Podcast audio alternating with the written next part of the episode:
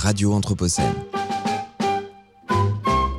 18h sur Radio Anthropocène, nous sommes toujours en direct du festival organisé par l'école urbaine de Lyon et Cité Anthropocène, le bien nommé à l'école de l'Anthropocène. Je rappelle que tous les contenus de Radio Anthropocène, ça fait beaucoup d'Anthropocène, sont à retrouver sur le site radio-anthropocène.fr et sur toutes les plateformes de podcast.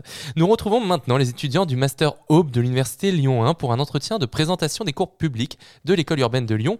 Et on commence avec Alban Bignon et David Lafloriel qui accueillent Isabelle Bonjour Alban, bonjour David. Bonjour Florian. Bonjour Florian. Alors bonjour à toutes et à tous. Euh, aujourd'hui on se retrouve pour évoquer un espace qui a longtemps fait rêver les plus petits comme les plus grands et qui aujourd'hui est menacé par ces mêmes grands rêveurs. Nous allons parler de l'espace, de l'activité spatiale, dont le dynamisme et le développement a été poussé par la guerre froide et qui de nos jours pourrait être encore le cas. Les compétitions sont acharné entre les terrestres qui n'avaient pas assez de la Terre pour s'affronter économiquement, culturellement, technologiquement et même militairement. L'homme impacte donc désormais tout. Si l'extension de l'activité humaine vers l'espace est le centre d'intérêt de nombreux capitalistes, il fait aussi l'intérêt de nombreuses recherches. Et c'est le cas de notre invitée Isabelle Sourbès-Verger, qui est géographe et historienne de l'occupation de l'espace, de son exploration et de ses représentations. Votre cours public s'intitule De la Terre à la Lune vers un nouvel écosystème. Bonjour Isabelle Sourbès-Verger. Bonjour. Alors, pour première question, ce sera une question un peu géographique. Euh, si l'on considère que l'expansion des aires urbaines a en très grande partie été permise par la démocratisation de la voiture, est-ce qu'on peut considérer que la fusée a permis l'extension de l'air terrestre et dans ce cas-là, jusqu'où peut aller cette extension? Elle est très chouette votre question. Alors en termes de coût carbone, je pense que la voiture n'est pas extraordinaire, mais la fusée est carrément catastrophique. Hein. Donc là, de ce point de vue-là, euh, effectivement, euh, la comparaison me paraît difficile à soutenir. Euh, ce qui est intéressant dans votre question, c'est qu'en fait, l'évolution de l'espace et la densification des lancements de satellites a vraiment changé depuis moins d'une dizaine d'années. Et euh, alors, euh, il n'y a pas beaucoup de façons de savoir ce qui se passe dans l'espace. Il y en a une qui est assez bête, mais qui est celle que j'utilise depuis longtemps, c'est de compter les satellites.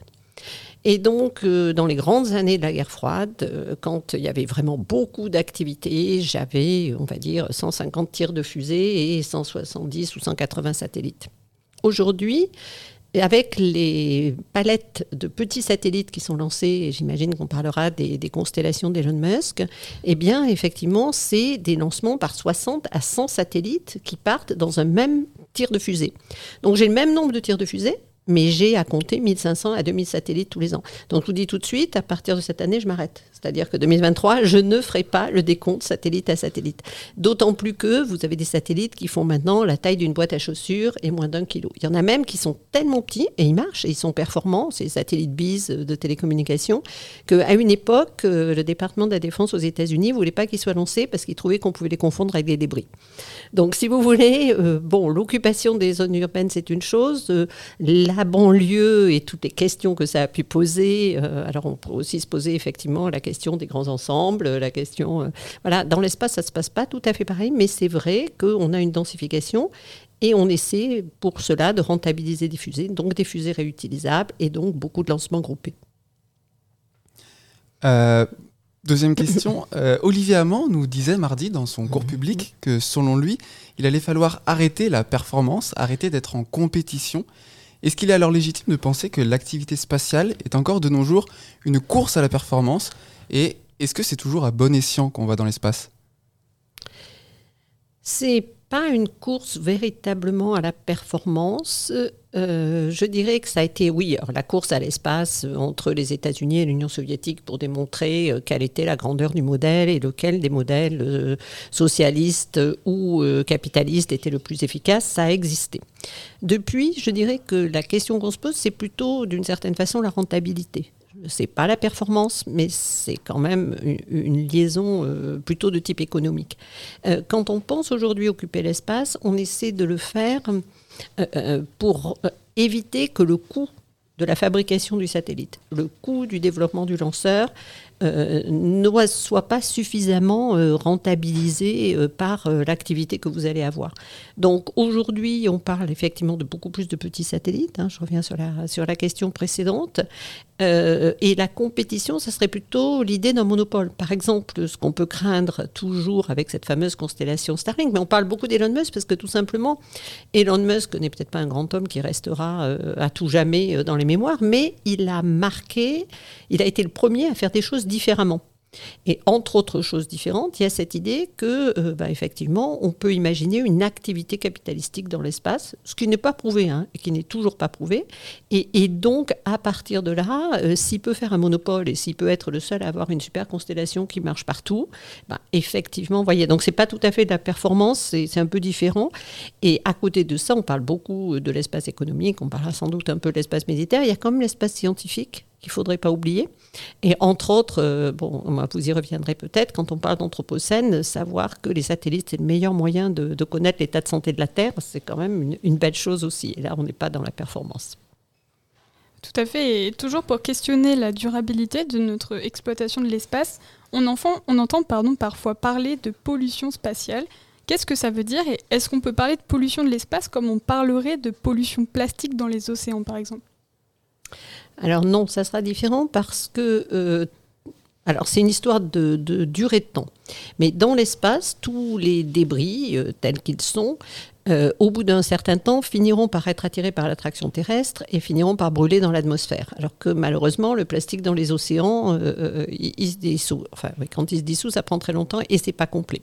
Par ailleurs, il n'y a pas de poissons il n'y a pas d'algues, il n'y a rien du tout dans l'espace, donc ce genre de problème-là, on ne va pas le rencontrer. Euh, dans l'espace, il y a autre chose qui n'est pas très sympathique pour l'homme, ce sont les radiations. C'est un milieu avec du plasma, des radiations, etc. Donc, si vous voulez, on, ne peut pas avoir la même vision de ce qu'est euh, l'écologie euh, de l'espace. En revanche, avoir des satellites qui tournent et dont on n'a pas prévu la rentrée contrôlée dans l'atmosphère, qui est donc l'effet pyrolyse qui nettoie l'espace, hein, il n'y en a pas d'autres, eh bien là, ça pose un problème parce que votre ancien satellite, il est plus ou moins gros, il est plus contrôlé et donc il peut effectivement euh, cogner un autre satellite ou créer des accidents. Et si vous faites ça dans des orbites où il y a beaucoup de satellites qui tournent dans le même sens et qui euh, commencent à faire euh, effectivement, il y a un satellite qui crée des milliers de débris, bah, les milliers de débris à leur tour ils peuvent créer d'autres problèmes. Et c'est pour ça que les agences spatiales depuis très longtemps sont bien conscientes du danger des débris. Parce que finalement, euh, quand vous voulez occuper une orbite et que vous voulez lancer de nouveaux satellites, vous avez tout intérêt à ce qu'elle soit saine. Ça coûte très cher un satellite et vous n'avez pas du tout envie de le voir se faire abîmer par un débris.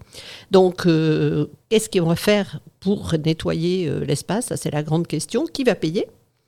Et qui va-t-on considérer comme le pollueur? Parce que dans l'espace, vous avez des choses qui peuvent être des boulons, mais vous avez des troisième étages de fusée. Donc, euh, troisième étage de fusée, euh, ça pèse une tonne. Donc, euh, donc, si vous voulez, et en plus, il y a quand même un petit problème, c'est qui décide que quelque chose est un débris.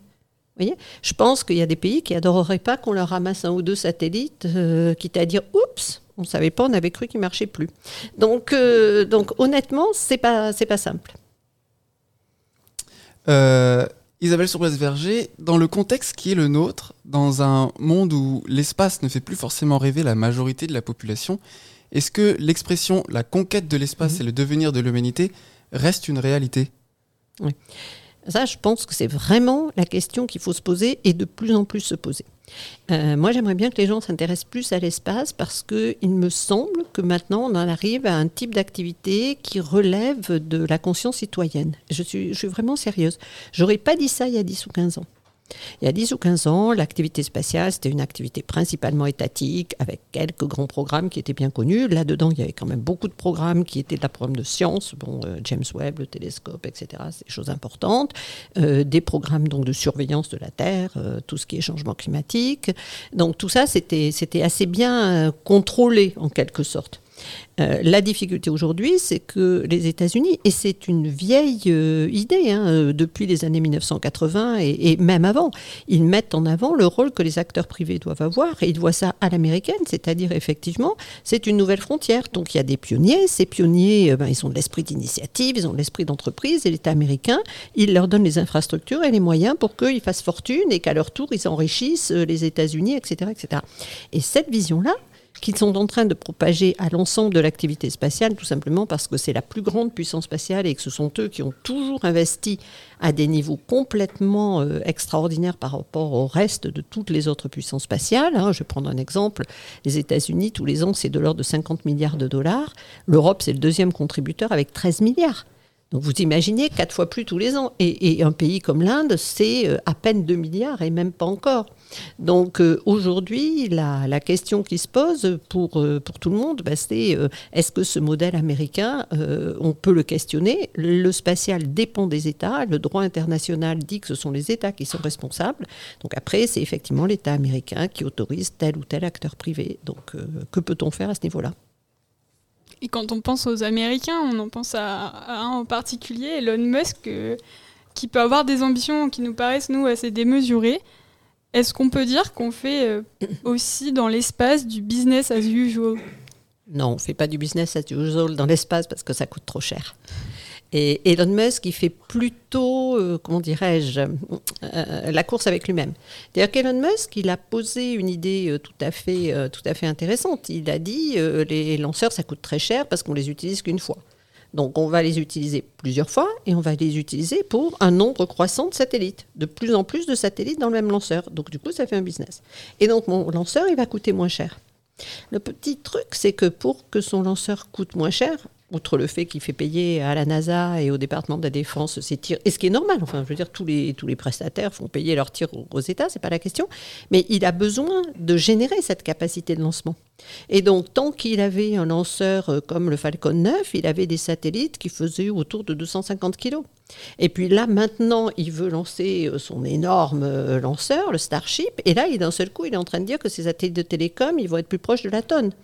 Donc, en réalité, il crée lui-même son propre marché. Et ça, ça c'est un vrai capitaliste innovant, si vous voulez. C'est-à-dire qu'il prend des risques énormes. Parce qu'il y a de l'argent qui lui est donné, mais il y a aussi de l'argent qui est à lui. Il est en bourse, ses actionnaires ne sont pas toujours contents, etc. etc. Donc, c'est vraiment, de ce point de vue-là, sans doute, le premier acteur privé original. Les autres acteurs privés, ils existent. hein. Tous les grands industriels, euh, Boeing, Lockheed, euh, Airbus, etc., sont des acteurs privés. Mais ils étaient dans des logiques où, finalement, ils étaient sous-traitants d'État qui leur demandaient de faire un certain nombre de programmes en échange euh, d'argent. Là, Elon Musk, il prend le risque. Et ça, c'est très différent. Et là encore, c'est peut-être quelque chose qui peut nous renvoyer sur l'idée qu'une réflexion citoyenne, ça peut être intéressant euh, pour tout le monde. Euh, toujours dans cette lignée de l'idée de la, privatisation de l'espace, euh, on a pu lire ou entendre euh, par- parler de l'appropriation de la Lune cette fois-ci, sur laquelle pourrait se développer une exploitation minière. Est-ce que c'est vraiment dans les tuyaux? Est-ce que c'est vraiment quelque chose qui peut se passer? Et si oui, est-ce qu'on pourra être amené à parler d'un nouvel âge géologique pour la Lune? On ne peut pas parler d'appropriation. Je sais qu'on le fait, mais ça, c'est vraiment erroné. Le traité de 1967, qui est ce traité international, qui est le seul que tout le monde a, signé, vraiment tous les États de la planète, qui va continuer à servir de, cadre, est assez imprécis sur un certain nombre de notions. Et c'est un hasard, il a été signé très vite, il a été signé en 1967, donc au pic de la guerre, euh, comment dirais-je, idéologique euh, et de communication entre les États-Unis et l'Union soviétique. Il fallait signer un cadre, ils ont fait des compromis et ils ont signé quelque chose qui pose comme principe qu'il n'y a pas de l'appropriation. Ça, c'est interdit. Après, euh, une fois que vous avez dit ça, vous n'avez pas défini ce qu'était l'appropriation. Donc les États-Unis, par exemple, pour la Lune, eux, envisagent l'exploitation des ressources de la Lune. Et du coup, ben, ils disent, euh, si j'exploite euh, une ressource sur la Lune ou si j'exploite un astéroïde pour récupérer les minerais qu'il y a dedans, je ne me le suis pas approprié. Et donc, dans les documents qu'ils font, ils précisent bien que c'est dans le respect du traité de 67. Et vous avez même des juristes américains qui disent, bah, quand on pêche des poissons en haute mer, euh, on pêche des poissons en haute mer. Alors, ce sont des ressources qui s'épuisent quand même. Et puis, il n'y a pas que ça comme problème, c'est que, et c'est là que, bon, d'une certaine manière, on est un petit peu protégé par le fait que si ça doit être business as usual, il faut que ça rapporte de l'argent. Et là, pour l'instant, aller forer pour récupérer euh, des, minerais, les traiter, les utiliser, les réutiliser sur place, etc., etc. Les plus grosses études aujourd'hui disent qu'en fait, il faut imaginer 60 ans d'investissement public. Alors, la vraie question qui se pose, c'est est-ce que les États-Unis vont être prêts à faire 60 ans d'investissement public pour qu'il y ait des industriels qui. euh, voilà. En même temps, l'expérience prouve que quelquefois, il y a des ruptures technologiques où il y a des applications qu'on n'avait pas prévues et qui font qu'un secteur tout à coup euh, devient euh, bah, beaucoup plus rentable ou beaucoup plus intéressant. Donc on ne peut pas être sûr. Ce qui est certain, c'est que sur la Lune, si on doit y aller, si on doit y rester, alors bon, hein, ça fait pas beaucoup de monde quand même, pensez plutôt base antarctique. Hein. Mais en tout cas, si, des humains doivent euh, être sur la Lune, bah, ça serait quand même bien de ne pas tout amener de la Terre à chaque fois à 400 000 km. Parce que là, pour le coup, c'est le gros lanceur. Et puis, bon, c'est vraiment des coûts. Donc, tout ce qui pourra être pris sur place sera, sera très bien. Maintenant, euh, aller récupérer de l'eau euh, au pôle sud de la Terre, euh, la transformer, etc., etc., ça va être coûteux aussi. Mais c'est vrai que ces, expérimentations-là, elles sont intéressantes. Bon, la NASA vous dira qu'en plus, ben, si on arrive effectivement à faire des percées, ça peut être aussi utile sur Terre et que bon, bah, apprendre à recycler des choses, ça peut être une bonne chose. Le problème, c'est le coût d'apprendre à recycler sur la Lune. On peut peut-être essayer pour le même argent d'apprendre à recycler sur Terre. Mais ça, c'est mon côté, bon, un peu négatif. Et, euh, et, alors, on a aussi, on s'est un peu renseigné sur vous, évidemment. Euh, Isabelle Sorbès-Verger. C'est rassurant. et, on a euh, notamment observé que vous étiez euh, professeur à l'école de la guerre, si je ne me trompe pas. Et donc, on avait une question sur la guerre, le militaire en règle générale. dans un contexte de guerre permanente entre différents États, mais pas que, est-ce qu'une menace militaire dans l'espace est réelle? Et si oui, quels impacts ça peut avoir sur les populations Alors, euh, bon, je suis d'abord chercheur au CNRS. Oui, bien sûr. J'appartiens, je suis géographe, j'appartiens à un laboratoire de l'EHESS et il se trouve que j'enseigne depuis 1993 assez régulièrement à euh, ce qui était, euh, euh, enfin ce qui est aujourd'hui l'école de guerre, c'est-à-dire en fait l'organisation, la structure dans laquelle bah, tous les militaires à un moment de leurs années, de leurs, enfin à un moment de leur vie, quand ils sont appelés à, devenir colonel, général, etc., il faut une espèce de formation permanente, super super master, et donc pendant un an ils passent à l'école de guerre. Et à l'école de guerre, on est des civils euh, qui enseignons sur justement le monde extérieur. C'est-à-dire qu'on ne parle pas de la guerre des militaires, parce qu'ils connaissent mieux que nous, mais on leur parle de l'occupation de l'espace dans mon cas, on va leur parler, euh, mais même de, biotechnologie, etc. On, fait vraiment comme un enseignement de supermaster, voyez. Donc, euh, à l'école de guerre, moi, ce que j'explique, c'est plutôt quelles sont les politiques spatiales. Parce que le milieu spatial n'est pas un milieu qui se prête en réalité à la guerre vous avez des satellites qui circulent, satellites qui sont éphémères, au bout d'un certain temps ils ne fonctionnent plus. Vous avez, ça aussi ça joue pour les débris, vous avez six paramètres. Un satellite, il faut voir, c'est en trois dimensions. Donc il y a toujours beaucoup de paramètres différents au moment où il est lancé, l'inclinaison, etc., l'évolution de son orbite, enfin bon, bref. Et, du coup, euh, quand vous voulez atteindre un satellite, ça suppose que vous ayez une image très précise d'où sont les satellites ennemis. Pour l'instant, ce n'est pas le cas. L'Europe et même la Chine sont incapables de savoir où sont tous les satellites à un moment précis. Seuls les États-Unis sont capables de le faire. Ils arrivent même à le faire à des débris de, de 20 cm, mais, ou même moins. Euh, la Russie arrive à, localiser des satellites. C'est un héritage de l'Union soviétique. Bon, peut-être pas pour très longtemps encore, mais en tout cas, ils y arrivent. L'Europe essaie de le faire. La Chine apprend à le faire. Mais déjà, pour descendre un satellite, il faut déjà pouvoir s'en approcher. Alors vous avez un autre système, c'est euh, bah, de partir sur une orbite d'un satellite que vous connaissez, que vous avez suivi depuis son lancement, et d'essayer de faire une orbite qui s'approche du satellite. Et là, c'est plus dans l'idée de l'espionner, éventuellement de le brouiller. Le problème, c'est que vous êtes très repéré. C'est-à-dire que vous vous approchez d'un satellite, ben forcément, on vous voit. Et donc, en général, l'art de la guerre, c'est quand même plutôt d'attaquer par surprise. En plus, dans l'espace, à la fois, vous allez très très vite, parce que le mouvement est très rapide, mais pour se déplacer, c'est très lent, parce qu'il faut, pour se mettre sur une orbite, ça prend très longtemps. Et enfin, quand vous avez euh, détruit un satellite, vous avez créé plein de débris, et vous avez euh, pourri votre orbite, et vous ne pouvez plus vous en servir vous-même. Donc, c'est pas, voilà. Alors, qu'il y ait des moyens d'essayer d'empêcher l'autre d'utiliser au mieux ces satellites, ça sûrement, ça peut très bien se passer en utilisant des stations sol et, pas forcément en allant faire la guerre dans l'espace. Merci beaucoup Isabelle Surbès-Verger. On rappelle que vous êtes géographe et historienne de l'occupation de l'espace et de son exploration et de ses représentations, et que vous dispensez le cours public de la Terre à la Lune vers un nouvel écosystème à l'école de l'Anthropocène. Et merci à toutes et à tous de nous avoir suivis. Vous pouvez retrouver cet entretien en replay sur radio-anthropocène.fr ou sur toutes les plateformes de podcast. Radio.